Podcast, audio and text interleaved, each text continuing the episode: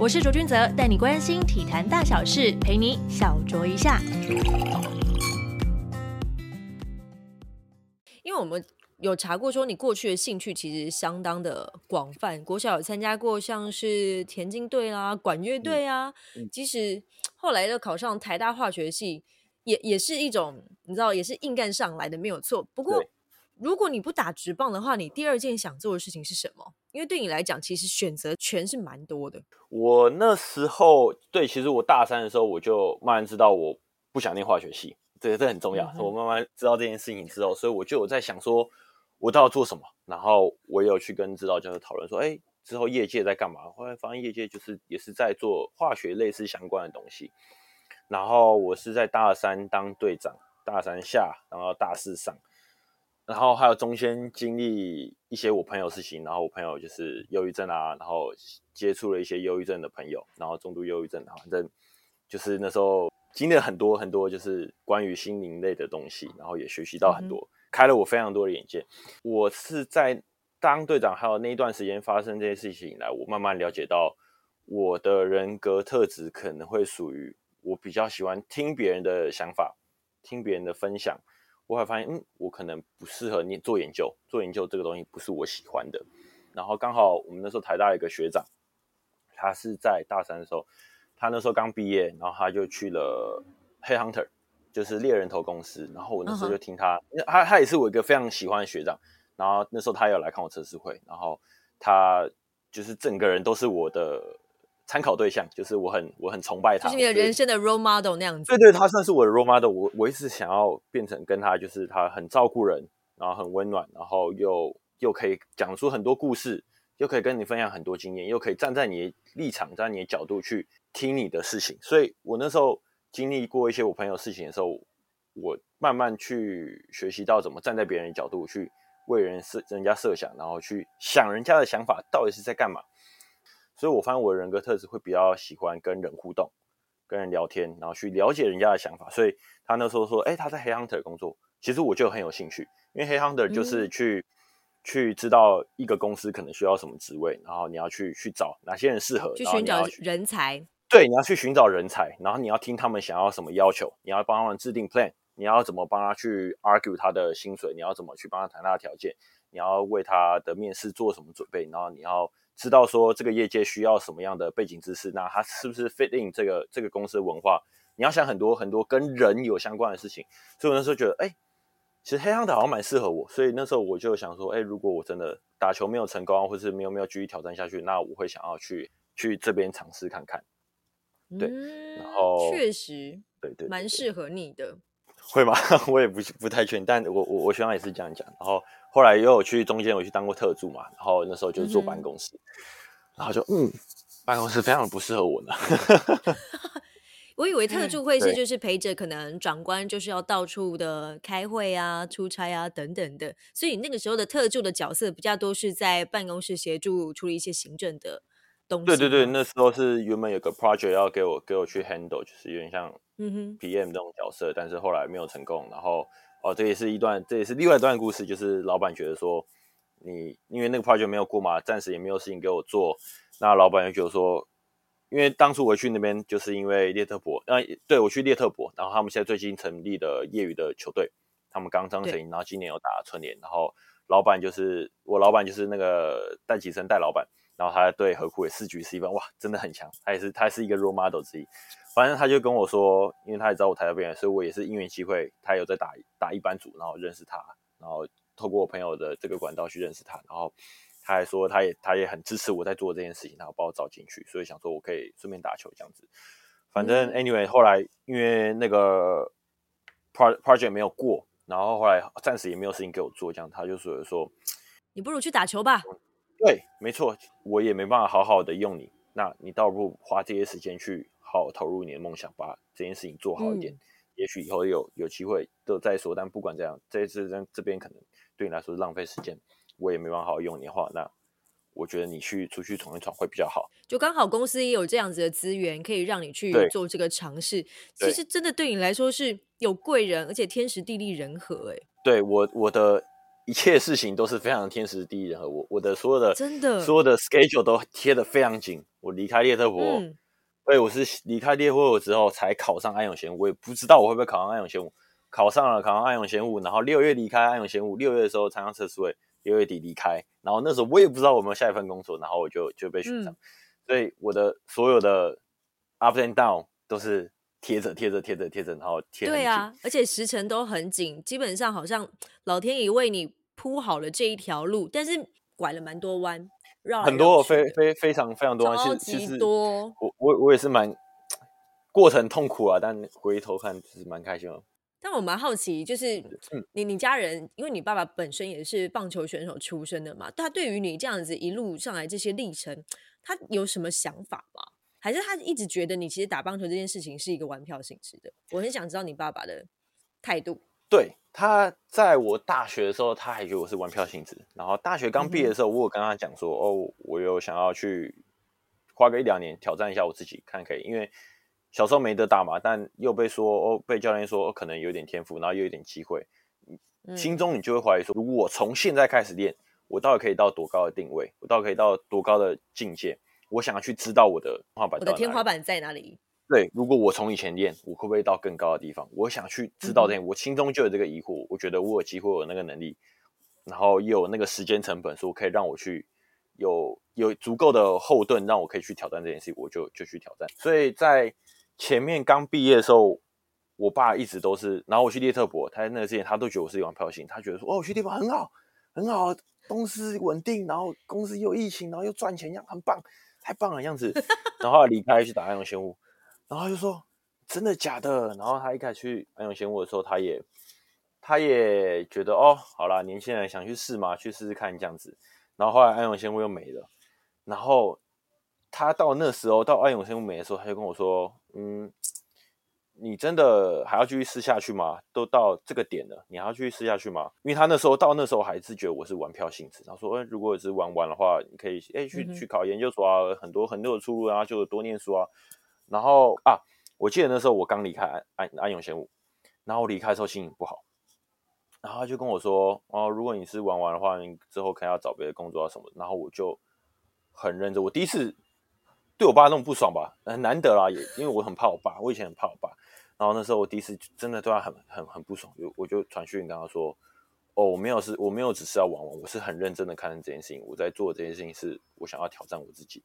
我那时候就是很郑重的跟他说，我我没有要玩玩，我是很认真要去挑战，我要做这件事情，不管成功与否，我就是要做。他那时候才有意识到说，哦，原来你是真的要认真做这件事情，你要去挑战这件事情。说好了。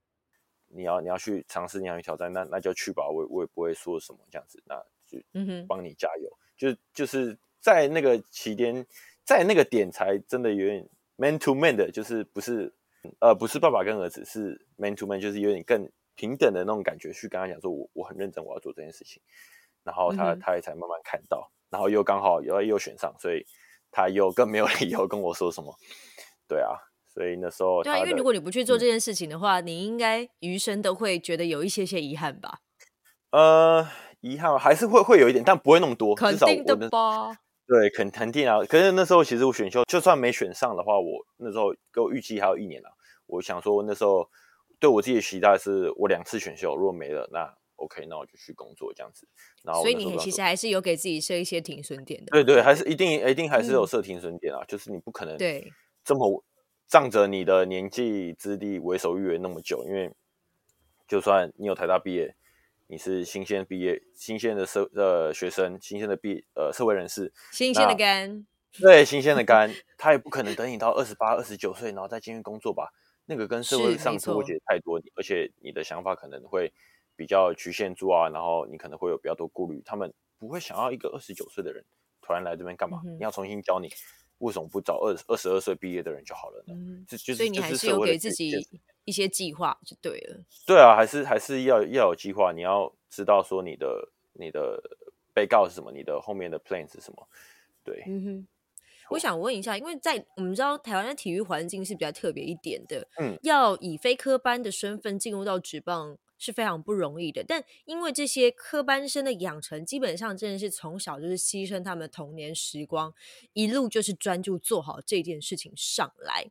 那你你自己觉得说，因为你是非科班生嘛，嗯那你在接触到了这些科班生之后，你自己觉得真正的落差，除了所谓的从小养成起来那些协调性啊、体能啊等等之类的，有有没有什么不一样的地方？我觉得他们更稳定吧，就是一般组的，我觉得一般组有潜力跟有运动能力的选手大有人在，但是相差来说就是不稳定。就像我的状况，我有时候可以丢得出来，有时候丢不出来，但对他们来说，那就是就是一直在做，一直对，那对他来说就是日常。我丢的好，我丢的不好，他们我相信大部分选手也是有经历过那段时间的选手，比较会想的选手，都知道哦，丢的好，丢的不好，他都他都知道那是一个过程。他们心态上来说，我觉得会打到职业的选手，心上来说就会相对来说要更稳定一点。他们也会比较知道自己在干嘛。但我也想了解，就是说，对于你的这些学经历的背景以及工作的这些背景资历，你你自己觉得在职棒这个圈子里面，你的优势有哪些？我的优势有哪些吗？优势的话，就是最前面讲，就是我会我在思考训练背后的用意是什么，我会想的比较多一点。我相对其他人来说，我会更好的知道怎么去找资源，我知道哪些资源我要去好好利用。像是我发现进了职业之后，哇，那个资源真的好多、哦。然后如果前面前面挺对，真的很哎，斯巴拉西，然后衣服啊，什么东西，吃饭啊，哇，球棒啊，钉鞋啊，对对对对，啊、哇，看到，然后又又可以看到球星，哇，梦啊，真的是梦啊。然后呃，非科班跟科班，我觉得相差最大，首先是资源，资源差很多。然后进入到职业之后的话，会不会利用资源，这又是另外一个问题点。我知道怎么去找我需要的东西，我知道我怎么去找哪，我可以应该说我会去过滤说哪些东西是我要的，哪些东西是我不要的。然后我知道，可能比如说体能教练、物理治疗、总教练，可能总教练还没有，但是物理治疗跟体能教练这部分的话，我会去问他们说他们的计划是什么，他们对我的 plan 是什么。那接下来我要怎么安排？他们对我的安排是什么？那我要怎么自己去调配这些安排？我要怎么去做？那物理治疗的话，我就会问他说：“哎，那我要怎么做可以去预防受伤？我要做哪些事情？”那在我的 warm up list 里面，就是我的热身你车里面，或是我要训练目标里面，我就可以更明确的去针对我自己缺的东西到底是什么。就是我会。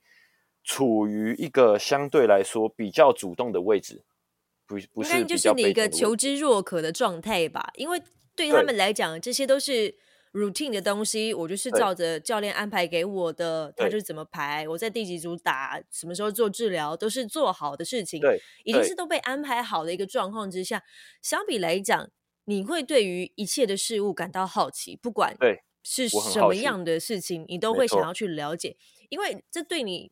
也是一种帮助，你去了解他他背后的一些原因啊等等的。然后再来，我我其实本来要问你时间分配，但我自己回过头来想，不是啊，你考上建中跟台大，我不需要担心你的时间分配，因为你知道怎么样做好时间分配，所以你才有办法好好的发挥你自己的强项在哪边，对对吗？那说到了这个时间分配，就要说到另外一个 hashtag 学霸这件事情，你其实不是不是很喜欢，对不对？我。在媒体上，哎，嗯，媒体上如果是新闻或是比较 public 的那些东西，我会相对来说比较没有那么喜欢，因为我这个人，应该说我待过的地方，我知道真正的学霸是长什么样子，我知道我不是那个，我是假的，我是被造就出来的。如果你是学霸的话，上面还可能有天花板的学霸，你知道。更可怕的人的天花板在哪里？你知道那个差距哪？所以我为什么不喜欢不喜欢被这样讲？因为真的更厉害。人外有人，天外有天呐。对，然后那我会想说，那如果那些人看到，因为我我我我比较在乎别人想法，如如果那些人看到，他们会怎么想？哎，哦，你说真正的学霸看到说，哇，这小子在给我说他自己是学霸，甚至我的同学，其实也有一部分是我同学，他呃，跟我一些我大学很好的同学，然后那时候就是写有新闻嘛，然后说说我学霸学霸，然后他们就贴狗贴狗贴狗，那我们那有个群组贴狗，哎，学霸问号问号问号，确定吗？确定是学霸吗？那个分数都很很危险的马边，确定是学霸，马上非常难。为什么我不想要被讲？因为同学们都知道，我懂了，我懂了，我知道了。你下次有一个方式，如果你要阻止，就是呃这些新闻记者媒体再用学霸帮你贴上这个标签的话，把你的成绩单直接给它贴出来，哦，那可能不太好看哦。然后再再然后再贴上你那个学霸同班同学的对成绩对对对，贴出来比，较对对对对对对，排名贴出来就对对知道了。对对，对用这样的方式来去做一个简单的诉求。呃，还请就是新闻记者前辈们高抬贵手，不就是要再给我学霸这个称呼了。没错，这样，我我 在在台大里面，我是要念的要死要活，是要死要活，花了 考试前两个礼拜甚至三个礼拜，我就要在图书馆念到是，是？也也没有到那么夸张。我后来发现，我有一次真的有机呃有机化学，我不睡，那个晚上硬干，哇，干六四点五点多，中间睡了一个小时，然后去考试，考啊考一考考到睡着，哎，有一句话是这么说的：再多资料不如睡个好觉。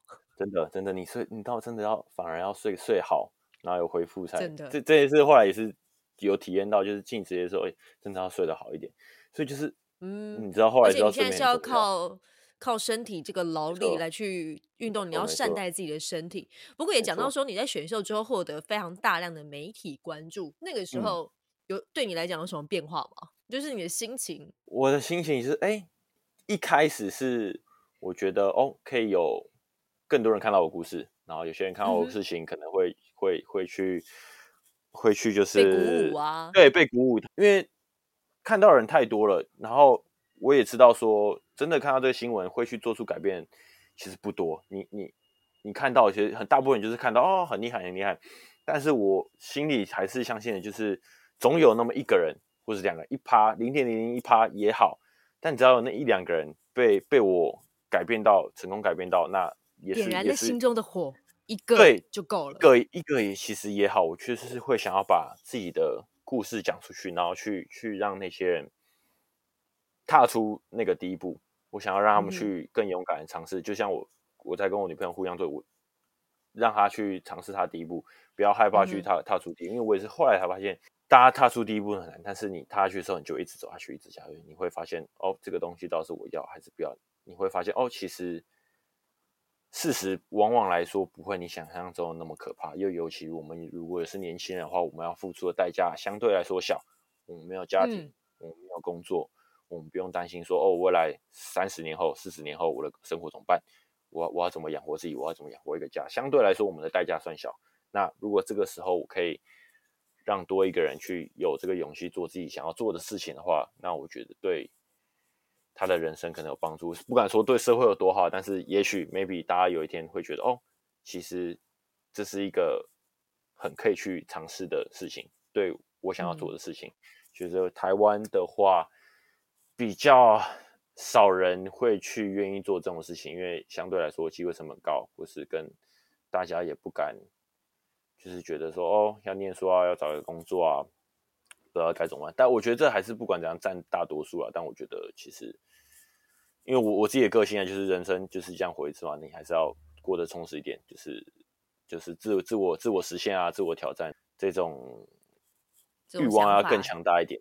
对啊，对，企图心也要更强大一点。对对对对对对。好，接下来就是你的企图心要实践的开始了。目前呢，已经随着球队训练已经一个礼拜的时间了嘛。对于球嗯队的风格啊和训练方式还适应吗？应呃该没有被练到吐吧？还没有没有练到吐啊，毕竟之前还是有做重量，然后推推一些体能，所以其实还还可以。但是就是去你也知道说，哦，可怕的人很多，然后就是哎、嗯突然有点有点像回到建中台大的时候，其实哦，你知道这些人跟这些人的差距到底多大？你又看着天花板的那些人了，这样子没，错，我其实其实有时候会觉得，干我是被虐狂吗？奇怪了，我怎么你就喜每次去的环境，每次去的环境都要这么苛刻我自己，我每次每天都要看着别人的屁股，然后追着他们跑，搞把自己搞得那么痛苦干嘛嘞？其实其实这个礼拜其实就就突然就就这个想法跑出为什么要这么折磨我自己？但是但是，但你痛苦并快乐着啊，啊，对，我 没有，就有点被那个对吧？就是痛痛苦又快乐的，所以对啊，所以都还算习惯。然后我觉得进到职业的时候，我发现哦，原来资源的差距是长这样子，你真的会感受到，知道说各个部门大家要干嘛，这个时间点要干嘛，我什么时候干嘛，分工非常细，然后也会有物资团队的人看着你说，来确保你说你不会冲太快，你的油门不会踩到底，不会这时候就挂掉，手臂不会这时候挂掉，然后会在正确的时间。给你去安排你要做的事情，甚至我的有些丢球的课表，我那时候就有去讨论嘛，然后我们就聊聊聊聊，哎，他问我说丢球的课表你有概念吗？我跟他说哦，完全没概念，我真要想问你这个问题，然后他们就就就就排一个出来给我，哎，太棒了，因为我之前完全没概念嘛，然后就刚刚我刚问他一下，哎，那你们的之前如果要排都是怎么排？会会设一下什么目标啊？要怎么抓那个距离啊？然后他就排一个表，然后跟投手教练讨论，然后把这个表给我。那目首先的话就是按着这个表去去走嘛。然后当我在做这个表走的时候，他们也会有人有人团队的人过来说：“哎，你今天要干嘛？”来确保说你知道你今天要干嘛。然后也会确保说你不会偷丢多丢，想要想要多丢就多丢，这样子就是知道会控制你的量。就是我觉得跟我以前以往差距最大的地方就是分工真的好细。真的非常细，然后基本上你也可以，就是我说的找资源，就是我知道怎么去问，然后我知道我要做哪些补强。我去问的时候，基本上我觉得我都可以得到我想要的答案，跟我我满足我的好奇心这样子，对啊，所以所以这礼拜就比较积极的去问他们之后的安排啊，或是怎样。有没有一种回到很像大一新生的感觉，然后追着各科的教授在问问题？对，可是我以前追着教授问问题吗？好像有吗？助教追着助教，追着助教问问题啊！啊，追着助教问问题。然后同学也是，真的是哎，第一次住宿啊，也是因为之前家里住学校附近嘛，所以其实也没有住宿舍啊。第一次住宿，怎么跟同学们之间相处啊？跟队友们之间相处啊，然后甚至我想想，每天因为真的很多人，然后很难认，就是有些比较特殊、比较比较有特色的比较好认，然后其他哎可能在聊天，稍微搭个一两句，然后要先把。学长们的名字记好，对对对对对对，然后对，然后先聊，然后看到，因为我不知道他们谁，只能先聊瞎聊嘛。然后哎，他们因为练习衣上面有背号，聊聊，然后手机就拿出来开始查，你背号是谁谁谁，然后开始看哦，这个人是谁？我有个疑问，我我想问哦，因为我们知道说在台湾的体育圈里面，都会有一些所谓的不成文的一些潜规则啊，然后学长学弟制啊等等这种东西，习惯吗？呃。在之前的球队有，但我只能说，在卫权让我完全没有这种感觉。这是我觉得最最最神奇的一个，这个就是他们的风气，我觉得真的很棒。就是他们也不会让我觉得说，哦，我就是突然来的人，他们还是会有一些人会来关心我。哎，还 OK 吗？还习惯吗？大家会会来关心我，就算我是一个台大或者什么，可能因为我我自己是比较内向，我不太敢。一开始就去找别人搭话，就是我都要有点确定说，哦，别人愿意来跟我讲话，我才会哎比较比较常跟他们聊天这样子，哎，他们都会稍微跟我讲个话，哎，去帮你都 OK 什么的。然后，所以他们其实真的没有，但是我我自己对于比我年纪大的人，我都都比较尊敬啊。所以其实对我来说，我也不会不会怕不礼貌什么，因为我就是我比较喜欢跟我自己比我年长的人去聊天去讲话，因为我觉得可以从他们身上。看到很多我没有或我不足，或是我想要学习的东西，所以我很喜欢跟比我年纪大的人聊天，所以我也自然我也对他们比较尊重。对，所以这个点还好。但其实我觉得让我觉得最差最多的是职业的环境，大家真的都很拼，真的都很拼。在以前的球队啊，不管哪个层级，就是会有同才压力的时候，如果你想要多做一点，你想要多练一点。大家会开始觉得哦，会会有点讲说哦，为什么练那么多，只能练那么多干嘛？不用来休息，就是你会有点那个同才压力在。就是当呃总结来说，就是当你想要做一个特立独行的人，或是你想要做一个比较不一样，你想要做一些其不一样的事情的时候，大家会去质疑你的想法，或是觉得哦你在干嘛这样子。但是去卫选之后发现。大家不会对你有这个，就是你要这边多练啊，或是你要滚筒什么，大家也不会哦，不会，因为大家都很认真在做这件对他来说就是一个很日常的东西。然后，我一大早，因为球队的集合时间是八点，八点就要开始练习。然后在那之前，你有其实很多事情要做，你要做热身啊，你要做活化，甚至如果投手，因为投手的丢球的传接球的行程是排到那个热身之后，所以如果我想要做一些重球，我想要做一些其他事情，我想要丢一些杀球的东西的话，我要在集合时间前，我就要先做好。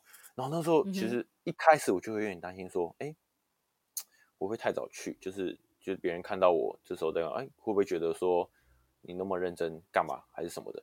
但其实在我看到之前，或是我看到别人这样做之前，我心里就一直在告诉我自己说，我如果就只有两年，我这么要认真去执行我的梦想，我要去实现我的梦想，我就不能去害怕别人看我的眼光是什么。就算他再奇怪，他在做，他再特立独行的话，你还是要做。你要多放手，你要多滚筒，你要滚多久，你要多做什么东西。你不要，我告诉我自己，你不要害怕去别人看别人别人看你的眼光到底是什么。你不要觉得说哦，别人质疑你为什么要训练这么多。我我告诉我说，我不能去担心这个东西。我不管这样，我该做的事情就要做。我知道这个东西对我来说有用，那我就要去做。然后反正。我先习惯吧，一两天说，哎，发现真的要更早一点时间去去把这件事情做好，然后说啊，不管好，那就更早起嘛，然后去发哦啊，更多人在做了。发现其实大家都已经到了呢。对，也没有大家，但是就是其实已经有人在那边开做这些事情了。对，是非常非常正常的事情。我就说哇，嗯，这个放下心中一块大石头，既然有人跟我一样这么早到，那我一定可以比他更早到。也没有啦，就是就是哦，觉得我不用担心别人怎么看我，因为大家都是这样做，我不用担心我是怎么搞的，好像我在特做特立独行。因为团体生活嘛，你总是当我我会啦，我自己个人我怕我会当突出那个，我会被因为尤其我的身份又稍微有点不一样，又怕会被人别人放大检视。我自己个人想要比较低调点，甚至就是在想比较多，对，想比较多，我会就是我前面讲，我在意别人的看法。我会去想别人的感受，因为太多了。所以为什么我说我前面说我会担心，就是媒体啊，我会想要低调一点啊，就是因为这样，我会想，我想太多，我会看担心别人的角度。但后来发现，哎，我不用担心这件事，因为认真的更多。对啊，也不是认真更多啊，就是大家都知道自己要什么。在职业就是要认真，要不然没几年就会被淘汰掉了。所以大家都很拼。然后我也告诉我自己说，如果我。我自己不那么认真，我要怎么去追上那些天赋更好的选手？我如果这时候就松下脚步，那他们是不是就离我更远？那我又什么资格待在这边？如果他们甚至如果他们都跟我一样认真，那我要怎么办？那我是不是就只能更更拼？我不能就是就会搞把自己心态搞得很累啊！但是不管怎样，就是要做啊！真的真的不要不要想那么多，想那么多真的会把自己搞得很疲惫。不过有个有趣的现象是，队友都会叫你哎，那个，因为他们知道你读台大嘛，就会叫你台大的啊，或者是什么 Randy Johnson 啊这样子的称号，喜欢吗？哎，喜欢吗？不会啊，我觉得以前就会有人这样叫我，所以就是算习惯。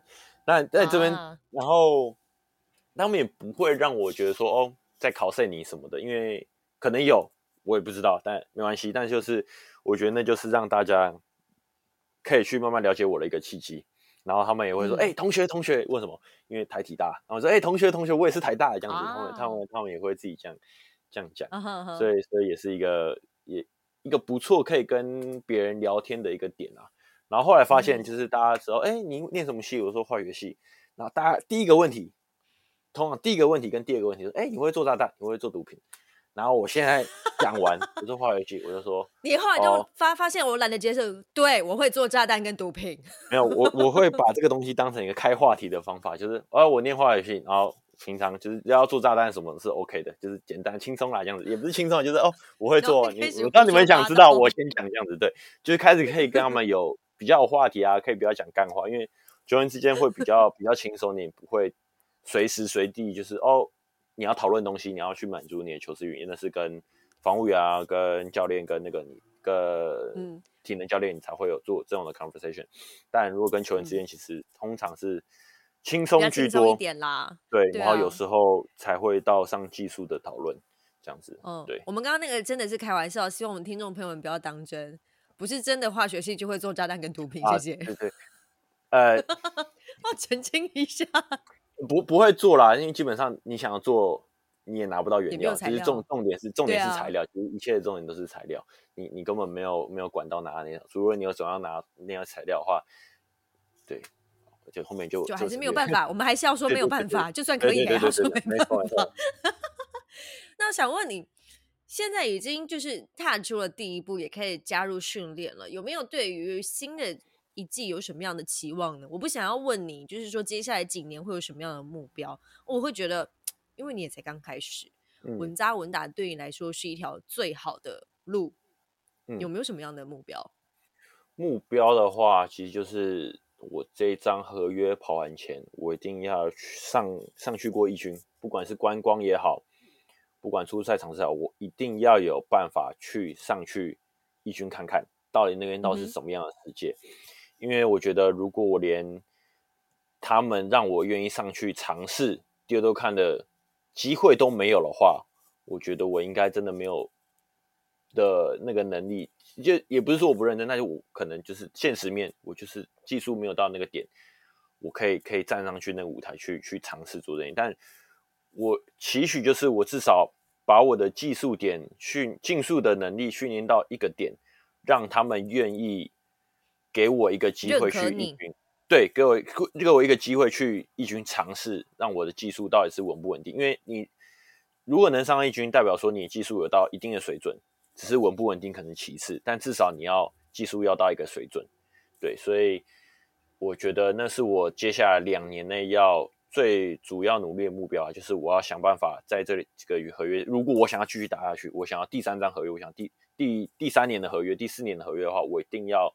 在第一份第一个合约结束前上去看那边到底是什么样感觉，享受一下义军的舞台，然后去享受一下到底有那么多观众在看你打球是什么样感觉。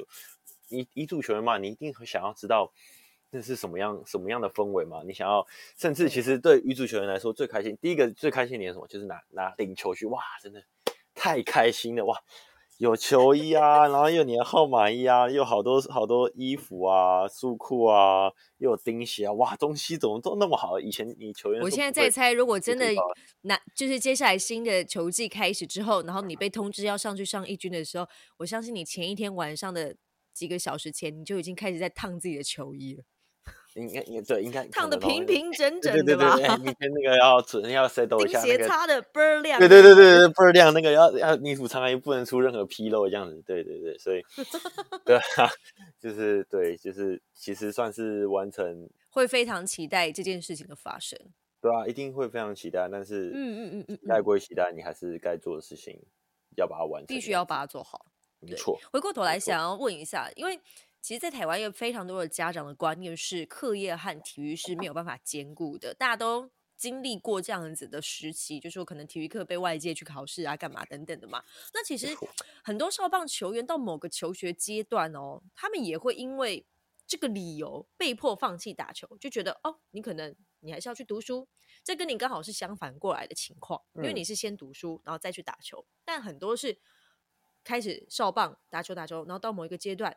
然后被要求他要回到读书的这个领域里面，你会如怎么样去回应这些看法呢？因为对我来讲，我是觉得这种东西其实没有一个标准答案的，因为每个人的人生的那个路都是就是不太一样的嘛。但如果是你的话，你会怎么样去回应这样的看法呢？应该说，我觉得这跟每个人的家庭教育背景会有很大的差异，跟亚洲文化上也有很大的差异。像如果是美式文化，它会让小朋友多去户外，多去运动。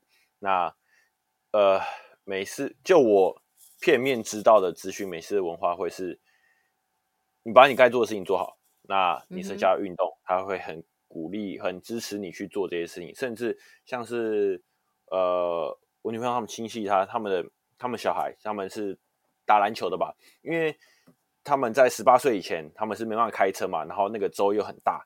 所以他们的比赛啊，其实是爸妈要带小孩去，所以爸妈会很投入小朋友的运动活动，所以爸妈也会有相对来说有那个参与感，他们会觉得说，哦，他们想要支持他去做这些事情。但我觉得在台湾的话，相对来说家长，但我现在看到越来越多，但以前的话可能会相当比较没有时间去看小朋友到底在干嘛，去了解小朋友在干嘛，所以会觉得说，哦，那是不是打球就没办法？打球是不是就没办法赚钱啊？我打球会不会没办法养活自己？因为大家会有这个迷思嘛，是不是一定要念书啊？没办法打球一个刻板的既定印象。对对，这就是这就是亚洲的刻板印象。那我是不是一定要啊当医生、当律师？这大家知道你要要考那些东西嘛？那是那是整个文化在驱使的东西。它是它这种东西，说真的没办法一时之间去改变。但我觉得到了慢慢到了现在，我像呃。四十岁嘛，像四十岁这个时代嘛，我相信，因为我之前有在我们国小去当过教练，我发现哦，其实家长都很愿意去投入小朋友的比赛，他们很啊，小朋友国小的比赛，很多家长去看比赛，很热情，帮人加油。我觉得，当家长更热情的去看小朋友，去更支持小朋友做的事情的时候，你他会对于小朋友运动这个的观点会去改变，他们不一定会再去强烈阻止他。想去做什么？那阻止小朋友去打球这些哦，你打球就没办法兼顾课业什么？那个是那个是在更久之前的观念。我觉得到这个时代，就是现在四十岁刚生小孩这个阶段的时候，已经慢慢的有在有在转化了。对，有在交替，然后甚至有一个呃，我之前家教的小朋友的妈妈，然后他现在他的小朋友现在念长安国中，他妈是他妈的工作也不，他妈是在 Vogue 当编辑，其实也是一个在。接触很多不同文化的一个人，然后他愿意支持他的小朋友去念体育学校，呃，体育班。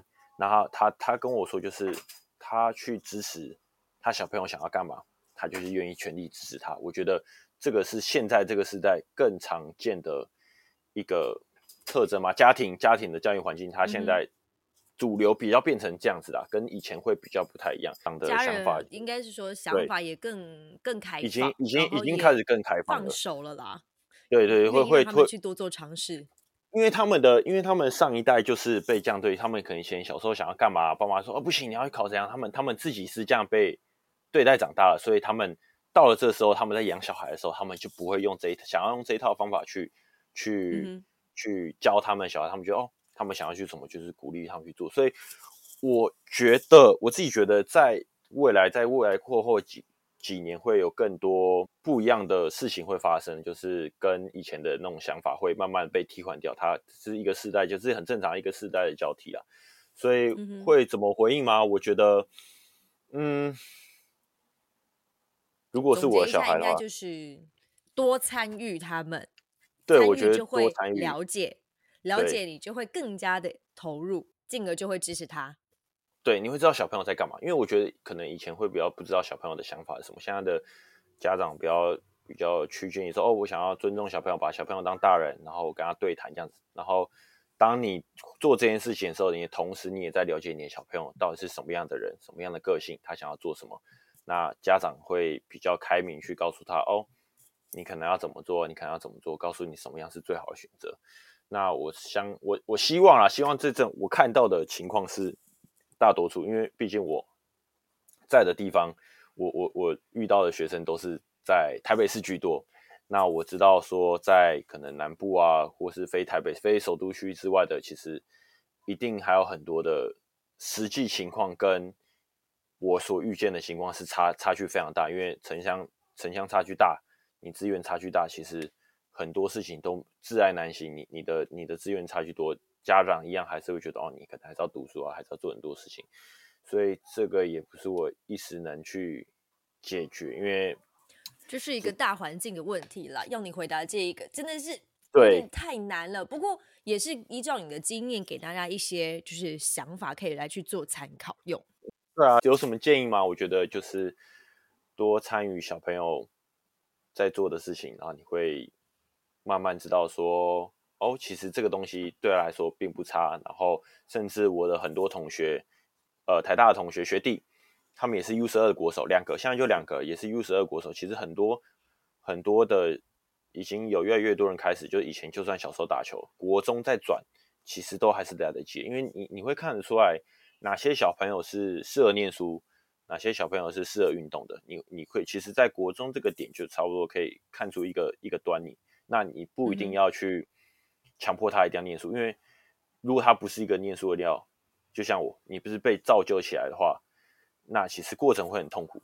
那你回头回我自己回头我看，其实我觉得很，就是也蛮蛮不好的，就是小朋友会被压抑，说我到底想做，会最后也会有点长成四不像。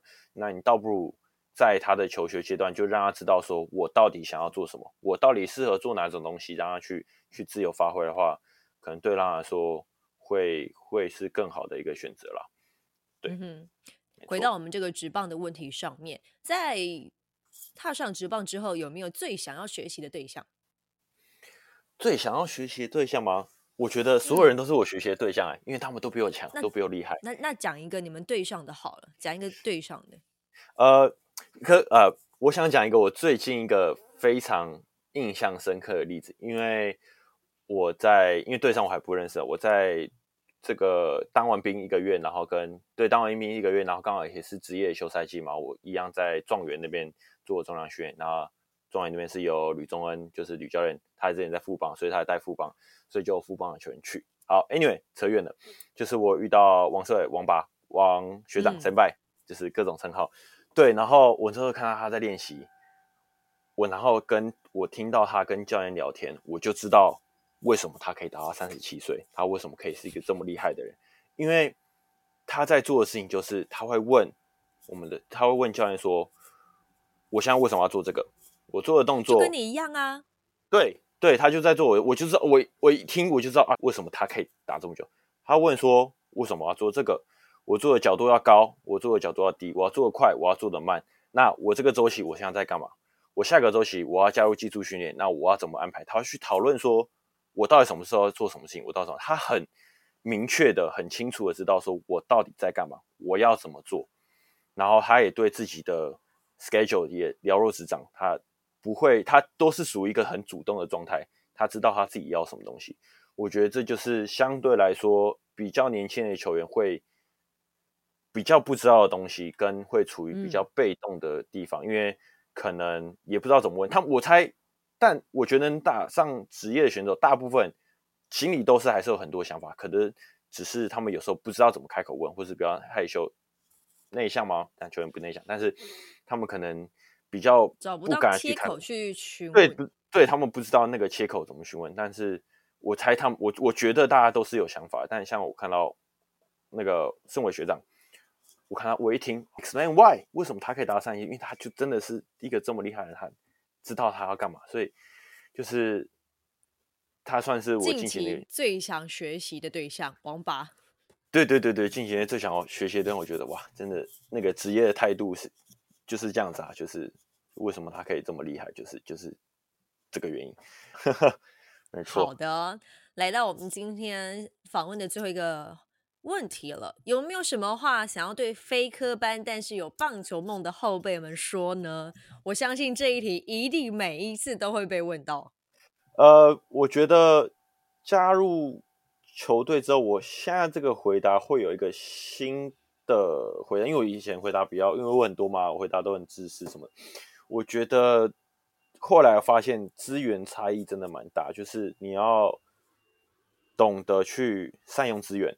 你要去找资源，你要如果你真的想要做这件事情，你有这个决心，或是你今天有这个勇气，那你就不要害怕去做出特立独行的事情，你就要勇敢踏出那一步，你去找寻你想要的相关资源。你要知道说，我要怎么做我可以成功，我要怎么做我可以踏进那个窄门，我可以怎么进入到下一步。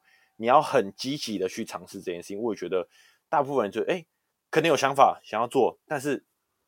不知道怎么下手，这是应该很多人会遇到的一个问题。那我觉得现在网络资源很发达，随便找可以可以找到。就是因为一开始你不知道该怎么做的时候，其实基本上你就只能照单全收，你就是要每一个东西去尝试，尝试到后面的时候，你才会发现哦，哪个东西适合你，哪个东西不适合你。我是比较幸运一点，我在一开始在状元的时候，我就找到哦，我觉得这是适合我的东西，那它它真的也是非常的适合我，所以。我觉得要勇敢的，如果你真的有这个想法，去找资源，而且你要能够忍受，会有一定会有一个阵痛期，你没有那么确定说你自己在做这件事情对不对，但这种时候你要更去相信自己的信念，说我在做这件事对的，然后我要我要继续往前把这件事做得更好，这样子。没错，没错。我觉得你在这个建议上面，也因为真的开始加入这个球队的训练之后，你这个想法非常的有建设性。至少对于他们这些后辈们有梦想要追的后辈们来讲，是一个比较有方向的一个建议。对啊，对，相对来说会比较有方向。非常感谢蓝一晨蓝同学来到我们的小桌一下，跟大家分享你的追梦的过程。不过呢，对于蓝同学来讲呢，这只是一个起点，也祝福你接下来的职棒路是一样一步一步来，稳扎稳打，然后越来越顺利。也非常期待你接下来一季的表现。好，感谢你辛苦了，谢谢蓝一晨小酌一下，我们下次见喽，拜拜，拜拜。